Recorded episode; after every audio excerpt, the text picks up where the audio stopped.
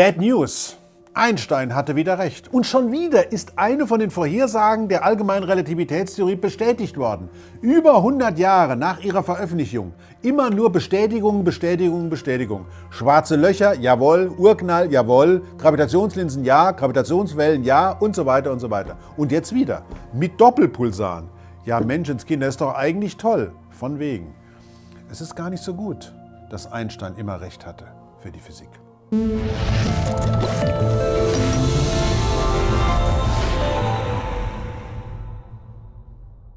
Albert Einstein, der hat offenbar immer recht. Wir haben jetzt 2022. Ständig werden Nobelpreise in Physik dafür vergeben, dass irgendjemand diese allgemeine Relativitätstheorie bestätigt hat. In den letzten Jahren, mehr als 100 Jahre nach der Veröffentlichung seiner Theorie, ist diese Theorie in aller Munde. Also in der Physik auf jeden Fall. Und auch, wie ich weiß, bei vielen von euch ist sie in aller Munde. Denn sie hat so absurde Objekte wie schwarze Löcher möglich gemacht. Sie erlaubt es sogar, den ganzen Kosmos zu beschreiben. Was steckt da eigentlich dahinter? Gehen wir mal zurück. Wir schreiben das Jahr 1905. Da hat er vier Arbeiten veröffentlicht. Und für alle hätte man den Nobelpreis geben können. Eine davon war zum Beispiel die Sache mit dem Fotoeffekt. Kennt ihr, ne? Solaranlagen am Dach? Ja klar. Und der Fotoeffekt, den, dafür hat er einen Nobelpreis bekommen, 1921. Aber in dem Jahr hat er auch eine Arbeit veröffentlicht zur Elektrodynamik bewegter Körper. Mhm. Und das ist die spezielle Relativitätstheorie.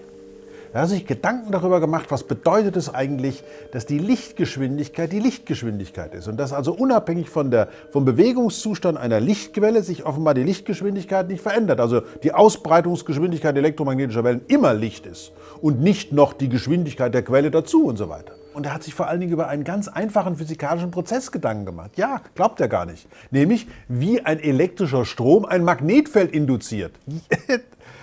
Ist das nicht irre? Das heißt, jedes Mal, wenn irgendwo in diesem Universum ein elektrischer Strom ein Magnetfeld induziert, wird die spezielle Relativitätstheorie von ihm bestätigt. Jedes Mal. Und was steht da drin? Da steht drin, dass für Bezugssysteme, die sich gleichförmig zueinander bewegen, es eben gewisse Eigenschaften gibt. Bewegte Uhren gehen langsamer, die Längen kontrahieren und so weiter. Vor allen Dingen wird das alles wichtig, wenn man in die Nähe der Lichtgeschwindigkeit kommt, die nämlich unabhängig vom Bezugssystem immer eine Konstante ist. Großartig.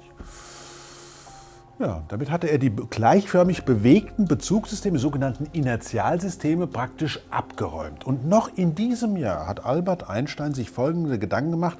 Jetzt gibt es ja nicht nur gleichförmig bewegte Bezugssysteme, es gibt auch beschleunigte Bezugssysteme. Also solche, die irgendwie mit Motor angetrieben werden oder, durch, oder rotieren oder sonst irgendwas, wo die Geschwindigkeit sich eben ändert. Also wo die Geschwindigkeit nicht gleich ist, sondern wo sie sich ändert. Und da hat er ein Gedankenexperiment gemacht damals. Wie sieht denn eigentlich ein Lichtweg aus in so einem beschleunigten Bezugssystem?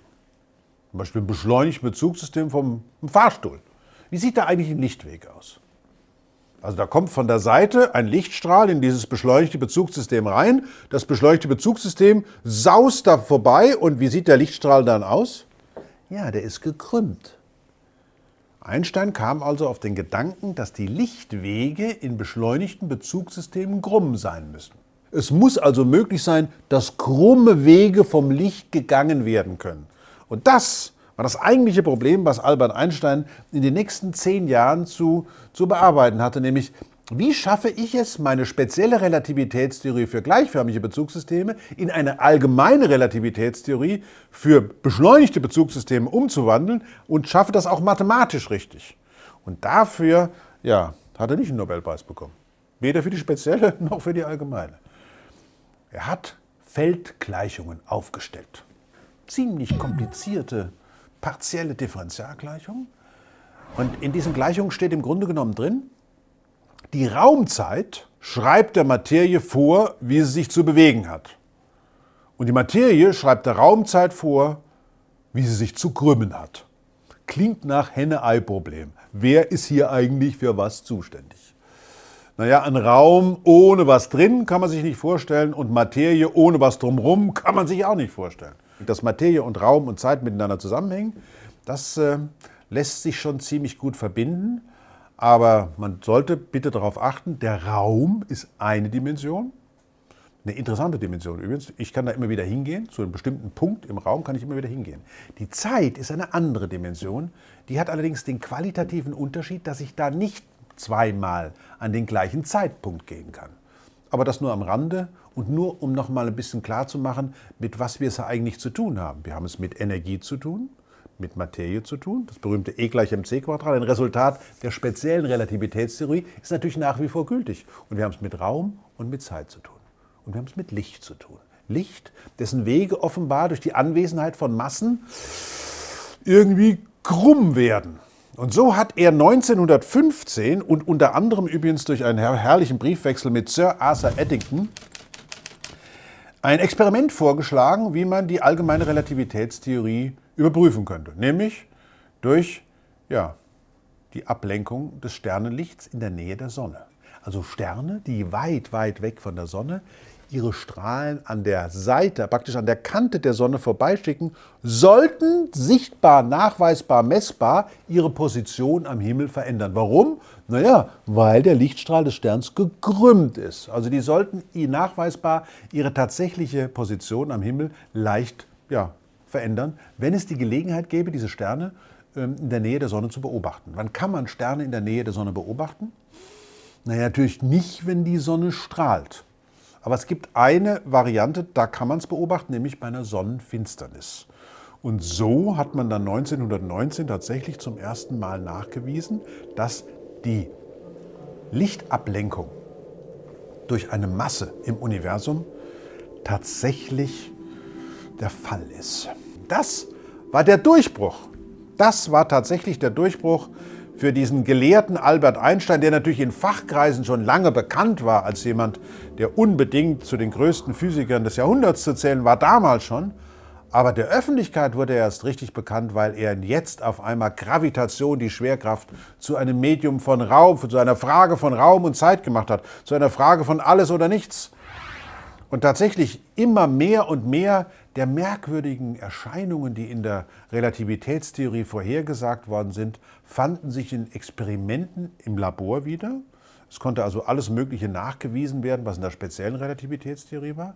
Und das Universum ist sozusagen das Labor der allgemeinen Relativitätstheorie. Hier können Experimente gemacht werden, die wir natürlich hier unten auf der Erde gar nicht machen können. Mit riesigen Massen, mit ganz großen Massen, wo die Ablenkung des Lichtes ganz besonders stark ist, wo wir vielleicht sogar Gravitationslinsen am Himmel sehen könnten, nämlich wo ganz riesengroße Massen das Licht von ganzen Galaxien, von ganzen Galaxienhaufen verzerren und damit es möglich machen, Massen zu entdecken, die selber gar nicht strahlen dass es vielleicht Objekte gibt, die so kompakt sind, dass die eigene Gravitation sie in sich hineinzieht und damit für immer abschließt vom Universum. Schwarze Löcher. Wenn schwarze Löcher miteinander verschmelzen oder Sterne explodieren und damit Massen im Universum sich ausbreiten, fängt dann etwa die Raumzeit an zu schwingen in Form von Gravitationswellen, deren Wirkung man hier nachweisen kann, deren Wirkung man woanders auch nachweisen kann.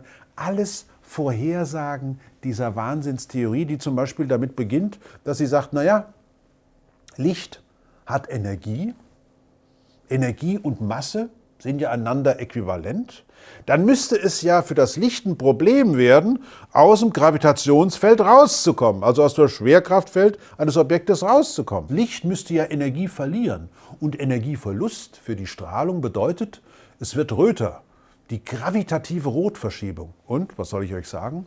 Abgehakt haben wir. Gravitationswellen. Ihr seid die erste Generation, die zum ersten Mal direkt Gravitationswellen nachgewiesen hat, wenn ich das mal so sagen darf. Also wir, jetzt die heutige Welt, ist die moderne Welt, wo wir wissen, Gravitationswellen abgehakt. Und mit was für einer Präzision? Der Hammer. Mit der Präzision, dass Objekte, die Milliarden Lichtjahre von uns entfernt sind, miteinander verschmelzen und bei uns auf der Erde in einem großen Laserinterferometer eine Längenänderung von einem Tausendstel Protonenradius auslöst. Albert, das hättest du auch nicht gedacht. Ne? Und schon wieder ist eine von den Vorhersagen der allgemeinen Relativitätstheorie bestätigt worden. Mal ehrlich, musst du doch zugeben. Es gibt Doppelpulsare, also zwei Neutronensterne, die einander umkreisen. Und das ist ein sehr kompaktes astronomisches System. Jeder Neutronenstern ist nur 10 Kilometer groß, hat aber zwischen 1,4 und 2,8 Sonnenmassen. Die beiden geben ganz starke Radiopulse ab. Und diese Radiopulse sind so präzise, dass man, die sind besser als die Atomuhren. Das heißt, man kann hier ganz genau messen, wie sich die Bahnen dieser beiden Körper durch gegenseitige Gravitationswellen, Abstrahlung verändern. Das heißt, die bewegen sich langsam aufeinander zu. Man kann solche sogenannten Apparationseffekte oder Frame-Tracking-Effekte beobachten, dass nämlich jeder dieser Körper praktisch seine Raumzeit ein bisschen verzerrt, hinter sich herzieht und so weiter und so weiter. Man kann mit Hilfe eines einzigen Objektes sieben verschiedene Vorhersagen der allgemeinen Relativitätstheorie tatsächlich überprüfen und findet heraus, Haken dran, Thema ist durch. Die absurdesten Dinge, die man sich nur irgendwie vorstellen kann, alles in dieser Theorie. Und dann, hier, jetzt kommt's, die allgemeine Relativitätstheorie kann sogar das gesamte Universum mathematisch beschreiben. Alexander Friedmann, ein russischer Mathematiker, hat in den 20er Jahren die Gleichungen aufgestellt, die es möglich machen, die Entwicklung eines ganzen Universums zu beschreiben, in Abhängigkeit von seiner kinetischen, also seiner Bewegungsenergie und seiner potenziellen Energie Universum wieder in sich zusammenfällt, weil so schwer geworden ist nach der Expansion, dass dann die Gravitation übernommen hat. Ob es Universen gibt zum Beispiel, die auseinanderreißen, weil sie nur aus Bewegungsenergie bestehen. Oder ob wir in einem Universum leben, in dem gerade so die Balance zwischen potenzieller und kinetischer Energie oder was sonst noch an Energie so da ist, gerade sich so alles genau ausgleicht, sodass wir nicht in einem Universum leben, wo alles wieder zusammenfällt oder alles auseinanderreißt. Das alles kann man damit beschreiben. Das heißt, man kann die kleinen, die kompakten Dinge damit beschreiben, wo die Gravitation dominant ist. Und man kann die großen Dinge beschreiben, das Größte überhaupt. Wobei ausgerechnet bei der Beschreibung des Allergrößten, da hat Einstein einen merkwürdigen Irrtum begangen. Da merkt man auch dran, egal wie, wie man es dreht und wendet, jeder von uns und auch Einstein ist natürlich das auch das Ergebnis der jeweiligen Zeit, in der er oder sie lebt. Lässt sich gar nicht verhindern, der Zeitgeist. Einstein nahm nämlich an, dass das Universum schon immer da gewesen ist. Ein ewiges Universum. War immer da. Und in seinen Gleichungen ergaben sich aber ganz interessante dynamische Modelle mit einem Anfang. Also von Ewigkeit konnte da gar nicht die Rede sein, sondern hätte ruhig klein anfangen können. Es hätte angefangen, das Universum hätte sich ausgebreitet. Oder es hätte sich ausgebreitet und wäre wieder in sich zusammengefallen. Aber es hätte auf jeden Fall einen Anfang. Es hat einen Beginn. Einstein aber ist von einem ewigen Universum ausgegangen, also von einem stationären Universum. Und damit das stationär blieb und eben nicht so eine Dynamik entfaltete, hat er bestimmte Annahmen in seinen Gleichungen eingebaut, die er später als große, seine größte Eselei bezeichnet hat, die sogenannte kosmologische Konstante, die heute allerdings auf merkwürdige Art und Weise wieder in die Kosmologie zurückgekommen ist. Aber gerade diese Vorstellung davon, dass das Universum ewig gewesen ist, das ist eine typische Vorstellung zu Beginn des 20. Jahrhunderts. Man konnte sich, obwohl es schon so viele Hinweise darauf gab, dass das Leben einen Anfang gehabt haben muss, dass die Erde einen Anfang gehabt haben muss und so weiter, dass das gesamte Universum einen Anfang gehabt haben soll, das konnte man sich nun wirklich nicht vorstellen. Aber später hat er seine Meinung revidiert.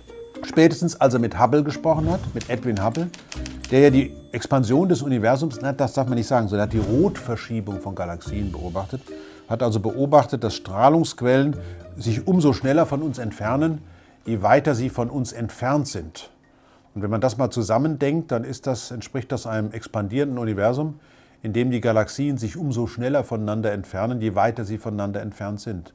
Und damit war das Urknallmodell schon fast geboren. Gut 20 Jahre später war es auf jeden Fall auf der Welt. 1948 wurde zum ersten Mal darüber nachgedacht, dass das Universum einen Anfang haben musste, einen richtigen Anfang. Big Bang wurde es dann genannt und dann war die moderne Kosmologie in der Welt. Und auch sie ist ohne die allgemeine Relativitätstheorie völlig undenkbar. Selbst wenn Einstein sich irrte, also wenn er sich als Mensch irrte, seine Theorien hatten immer recht. Jetzt haben wir so viele Erfolge von Einsteins allgemeiner Relativitätstheorie gefeiert. Warum sind das schlechte Nachrichten für die Physik? Eine Theorie, die immer recht hat. Naja, eine Theorie, die bis jetzt immer recht hat, die verrät uns noch nicht, wo ihre Grenzen sind. Und die Grenzen sind notwendig, damit man weiß, wo man so eine Theorie weiterentwickeln kann. Bis jetzt haben wir sie noch nicht gefunden. Eigentlich würde man sich ja schon mal wünschen, dass es endlich mal zu einem Experiment kommt, das deutlich zeigt, da hat die allgemeine Relativitätstheorie einen Fehler gemacht oder die Vorhersagen sind falsch. Denn wenn das so weitergeht, also die nächsten 100 Jahre einfach immer nur bestätigt, bestätigt, bestätigt, bestätigt, das ist nicht gut für ein Fach. Wenn sich alles immer nur bestätigt und bestätigt. Also wenn sich alles immer mehr und mehr verhärtet und eben keine Neuigkeiten mehr da sind. Es gibt drei große Probleme, vor denen wir stehen. Und die allgemeine Relativitätstheorie ist nach wie vor ein ziemlich aktiver Teil dieser Probleme. Erstens, was ist die dunkle Materie? Wobei die dunkle Materie eigentlich ein Freund der allgemeinen Relativitätstheorie ist, denn sie verhält sich so, wie Materie sich verhalten muss. Sie wirkt auf das Licht ein vor allen Dingen. Also verbiegt die Lichtwege. Aber wir wissen nicht, was es ist. Dann, was ist die dunkle Energie? Also das, was das Universum beschleunigt expandieren lässt. Ist es etwa ein quantenfeldtheoretisches Konstrukt, also irgendein Feld, von dem wir schon immerhin ja, wissen, dass es solche Felder gibt, die das gesamte Universum durchsetzen? So wie das Higgs-Feld, also ein skalares Feld, was das gesamte Universum ausfüllt, jeden noch so, jedes noch so kleine Volumen? Also die Forschung ist da in vollem Gange. Wir warten zum Beispiel auf die Ergebnisse von E. Rosita. Darüber sollten wir unbedingt auch nochmal ein Video machen. Ja, und dann ist natürlich überhaupt die Frage, wie kriegen wir die allgemeine Relativitätstheorie Albert Einsteins mit den Quantenfeldtheorien zusammen. Mit all den wundervollen Theorieteilen, die uns erklären, wie Atome funktionieren, wie die elektromagnetische Strahlung mit Materie wechselwirkt, wie Atomkerne funktionieren, wie der Laser funktioniert und, und, und, und, und die wir ja alle schon längst in Technologie umgesetzt haben. Also wie kriegen wir diese beiden erfolgreichsten Bereiche der Physik eigentlich zusammen? Das ist hier die große Frage. Vielleicht gibt es doch eine Möglichkeit, nochmal was Neues zu machen, hm, was vielleicht ein kleines Tick besser ist als die ARD. Wer weiß. Das wird die große Aufgabe der theoretischen Physik im 21. Jahrhundert werden.